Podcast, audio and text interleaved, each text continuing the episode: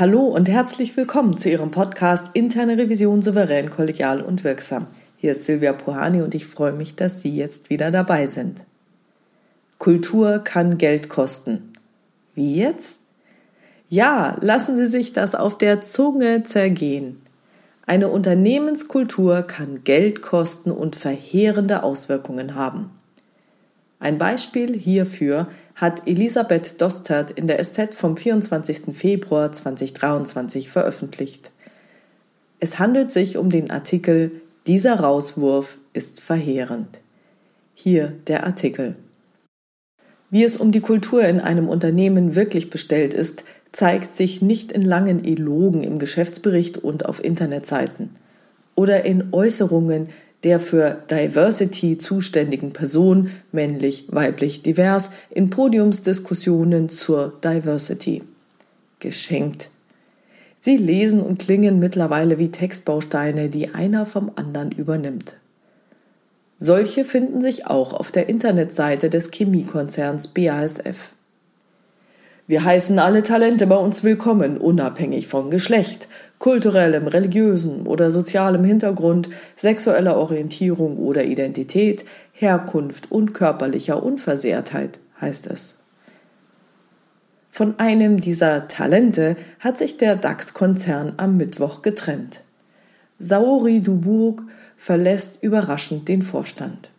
In ein paar Tagen ist die Frau weg, nach einer blitzblanken Karriere und mehr als einem Vierteljahrhundert Betriebszugehörigkeit. Vermutlich hat sich Dubourg schon eine Weile nicht mehr zugehörig gefühlt. Schon die Mitteilung gewährt Einblicke, welche Kultur jenseits schöner Reden bei BASF in der Praxis herrscht. Eine miserable. Weder Aufsichtsratschef Kurt Bock noch Vorstandschef Martin Brudermüller finden persönliche und wertschätzende Worte für die Frau, mit der sie lange zusammengearbeitet haben und der eine Weile gute Aussichten auf die Nachfolge Brudermüllers nachgesagt wurden. Dabei gebe es einiges an Saori Duburg wertzuschätzen. Zum Beispiel ihr Plädoyer für eine ganzheitliche Bilanzierung, für eine Rechnungslegung, die auch die Auswirkungen unternehmerischen Handels auf Umwelt und Gesellschaft berücksichtigt, die Menschen nicht nur als Kosten betrachtet, sondern als Wert. Im vergangenen Sommer soll sie sich im Vorstand gegen den Ausbau des Standortes China ausgesprochen haben. Gegen einen glühenden China-Fan wie Martin Brudermüller zu argumentieren, zeugt von Mut. Den sollte ein Unternehmen honorieren, nicht bestrafen. Ja-Sager gibt es meistens genug. Es braucht in Unternehmen mehr Neinsager, die Strategien hinterfragen, auch öfters, die ihre Kollegen und Kolleginnen fordern, auch ihnen Vorgesetzte.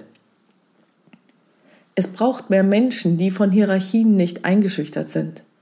Auch die Mehrheit kann falsch liegen. Der Manager und der Kontrolleur schaffen mit dieser Trennung eine aus ihrer Sicht unangenehme Frau aus dem Weg, die zu laut Kritik an den teuren Expansionsplänen in China übte, von der sie trotz der zunehmenden geopolitischen Spannungen partout nicht lassen wollen. Es würde auch Mut erfordern, Entscheidungen zumindest zu korrigieren. Der Rauswurf ist ein verheerendes Signal nach innen und nach außen. Wer Karriere machen will bei BASF, hält besser die Klappe. Es gibt viele Gründe, sich von Vorstandskollegen zu trennen. Deren Kritik sollte es nicht sein. Eine kritische Diskussion kann Fehler offenbaren und damit viel Geld sparen.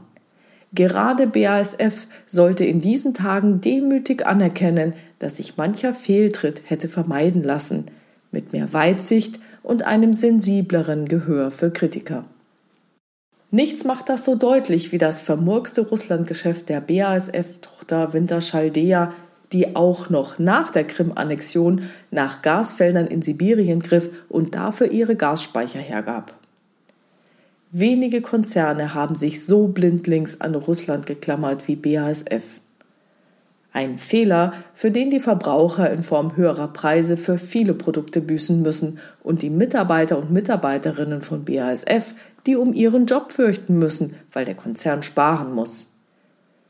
Wie hart das Programm ausfällt, wird sich wohl an diesem Freitag in Ludwigshafen zeigen. Auch die Tatsache, dass BASF ausgerechnet an jenem Tag zur Bilanzpressekonferenz lädt, an dem vor einem Jahr der Angriffskrieg Russlands gegen die Ukraine begann, zeugt nicht von Sensibilität des Managements. Hinterher ist man immer schlauer. Im Falle Russlands hätte BASF früher schlauer werden können. Der Fehler darf sich in den Beziehungen zu China nicht wiederholen. Davor hat Saori Dubourg gewarnt. Und diese Kritik hat sie wohl nun den Job gekostet. Wie bitter. Soweit zum Artikel. Dieses Beispiel zeigt, dass Unternehmenskultur Geld kosten kann. Man könnte es noch weiterführen. Neben den großen strategischen Entscheidungen wirkt die Unternehmenskultur auf das gesamte Unternehmen. Es wirkt auch im Kleinen. Und das liegt daran, dass das gesamte Unternehmen die Führungskräfte und insbesondere die Führungsspitze beobachtet. Es beobachtet, wer befördert wird. Es beobachtet, wer nicht befördert wird oder sogar hinausgeworfen wird. Und dann zieht jeder für sich seine eigenen Schlussfolgerungen. Am Beispiel des Artikels könnte das zum Beispiel sein, Mut wird nicht honoriert, man muss auf Nummer sicher gehen, als Frau darf man nicht unangenehm auf die Kollegen wirken, eine Frau sollte sich wie ein Mann benehmen oder ganz grundsätzlich, Wer Karriere machen will, hält besser die Klappe. Dann fehlen allerdings gute Diskussionen. Es wird vorausgesetzt, dass die Führungsspitze schlauer ist als der Rest, ja sogar schlauer als einzelne Spezialisten. Das führt nicht unbedingt zu guten Entscheidungen.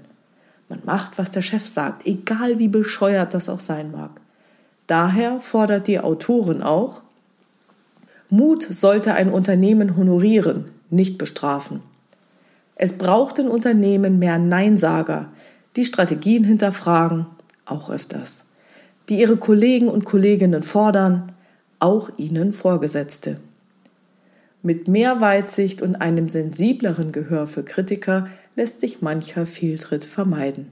Und das spart Geld, doch die Unternehmenskultur wirkt noch viel tiefer. Sie ist sogar ein Indikator für den zukünftigen Unternehmenserfolg welche Frau die Karriere machen will und zu ihrer Meinung steht, wird dort noch arbeiten wollen. Wer, dem etwas an Ökologie oder Gemeinwohlökonomie liegt, wird in einem Unternehmen arbeiten wollen, das keine ganzheitliche Bilanzierung umsetzt? Ich möchte daran erinnern, dass wir eine Klimakrise haben und ein Fachkräftemangel besteht. Weshalb ist man der Ansicht, das alles ignorieren zu können und sich ausschließlich am Shareholder Value zu orientieren? Ich bin davon überzeugt, dass wir ganzheitlicher und systemischer denken müssen. Wir sollten uns daran orientieren, dass alle Stakeholder von unternehmerischen Entscheidungen profitieren. Die Kunden, die Mitarbeitenden, die Lieferanten, unser Planet und die Finanzinvestoren. Dann steigt die Lebendigkeit des gesamten Systems und interessanterweise auch die Zufriedenheit der Kunden, der Mitarbeitenden, der Lieferanten und die Erträge der Finanzinvestoren. Ja, und unserer Erde und Umwelt tut das auch noch gut. Ja, dazu gehört jedoch die Demut, andere zu fragen und ihnen zuzuhören, nicht davon auszugehen, dass man selbst alles besser weiß. Ja, was bedeutet das denn nun für die interne Revision? Aus Sicht des Prüfers sollten wir unsere Augen offen halten und auf die Unternehmenskultur achten. Was darf man ungestraft sagen oder tun? Welches Verhalten wird strikt bestraft? Als interne Revision haben wir die Möglichkeit, auf Entscheidungen einzuwirken. Wir können mögliche Risiken, Gefahren und Auswirkungen aufzeigen. Wir können unsere Meinung einbringen, auch wenn wir nicht entscheidungsberechtigt sind. Vor allem können wir entscheiden, was wir zum Thema unserer Prüfungen machen. Zeigt sich in den Auswirkungen, dass Stellen nicht besetzt werden können? Zeigt sich eine erhöhte Fluktuation in bestimmten Altersgruppen? Zeigen sich kostenintensive Fehlschläge? Zeigen sich die Auswirkungen schlechter Entscheidungen? Zeigt sich fehlender Mut und vorauseilender Gehorsam? Tja, in solchen Fällen sollten wir hellhörig werden. Ich persönlich lasse solche Themen, die im Großen wie auch im Kleinen auftreten, gerne in Form einer Musteranalyse aufarbeiten – und das kann man auch gut als Maßnahme vereinbaren. Am besten eignen sich hierzu kleinere Themen, über die sich leichter sprechen lässt. Doch die kulturellen Hintergründe, die sich in typischen Mustern im Kleinen wie im Großen zeigen, sind die gleichen. Und das ist ein erster Schritt, um der Unternehmenskultur auf die Spur zu kommen. Ja, und dann gibt es ja noch die Sicht der internen Revision innerhalb des eigenen Bereichs. Wie ist Ihre interne Revision kulturell aufgestellt? Gibt es dort revisionsinterne Diskussionen? Üben Prüfer und Prüferinnen untereinander Kritik? Tauscht man sich gegenseitig über die eigenen Prüfungsergebnisse und Schwierigkeiten aus? Hilft man sich gegenseitig hinter dem Klein-Klein der einzelnen Prüfungsfeststellungen auch das dahinterliegende größere Muster zu identifizieren? Und solche Muster können vielfältiger Natur sein. Typische Beispiele sind fehlende Verantwortungsübernahme.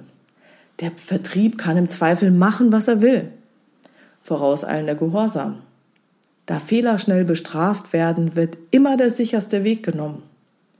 Ach, erst mal machen und dann schauen, ob's klappt. Und bei Problemen ist es viel wichtiger, die Schuld schnell auf andere zu schieben, als das Problem zu lösen. Sie werden das in Ihrem Unternehmen typische Muster bestimmt kennen. Auch innerhalb der internen Revision können Muster bestehen. Kommt Gegenwind, knickt die Revision grundsätzlich ein. Wird jemand laut, rudern wir zurück. Hat jemand konstruktives Feedback, gehen wir in uns und passen die Sachen entsprechend an. Redet uns jemand rein, richten wir uns danach. Treffen wir auf ein spezifisches Problem, informieren wir uns gegenseitig. Können Sie sich jedoch mit Ihren Kollegen nicht über die Muster der internen Revision austauschen, dann besteht innerhalb der internen Revision keine ausreichende psychologische Sicherheit. Dann sollten Sie dies zum Anlass nehmen, die psychologische Sicherheit innerhalb der internen Revision zu erhöhen. Je nachdem, welche Rolle Sie bekleiden, starten Sie innerhalb des Prüfungsteams, innerhalb Ihrer Abteilung oder innerhalb Ihres Bereiches. Informieren Sie, dass Sie an anderen Meinungen interessiert sind. Und ganz wichtig, wenn etwas schief geht, wenn etwas nicht so läuft wie geplant, dann informieren Sie über Ihren eigenen Anteil daran. Schieben Sie die Schuld niemals auf andere. Verbalisieren Sie Ihren Anteil an der Schuldfrage. Falls überhaupt über Schuld gesprochen wird, sagen Sie, was Ihr Anteil daran ist. Und machen Sie nur Versprechungen, die Sie auch einhalten können und die Sie auch einhalten werden. Ja, und dann gibt's noch eine Unmenge an Dingen, die getan werden können. Für diese eignet sich aber kein 0815-Ansatz.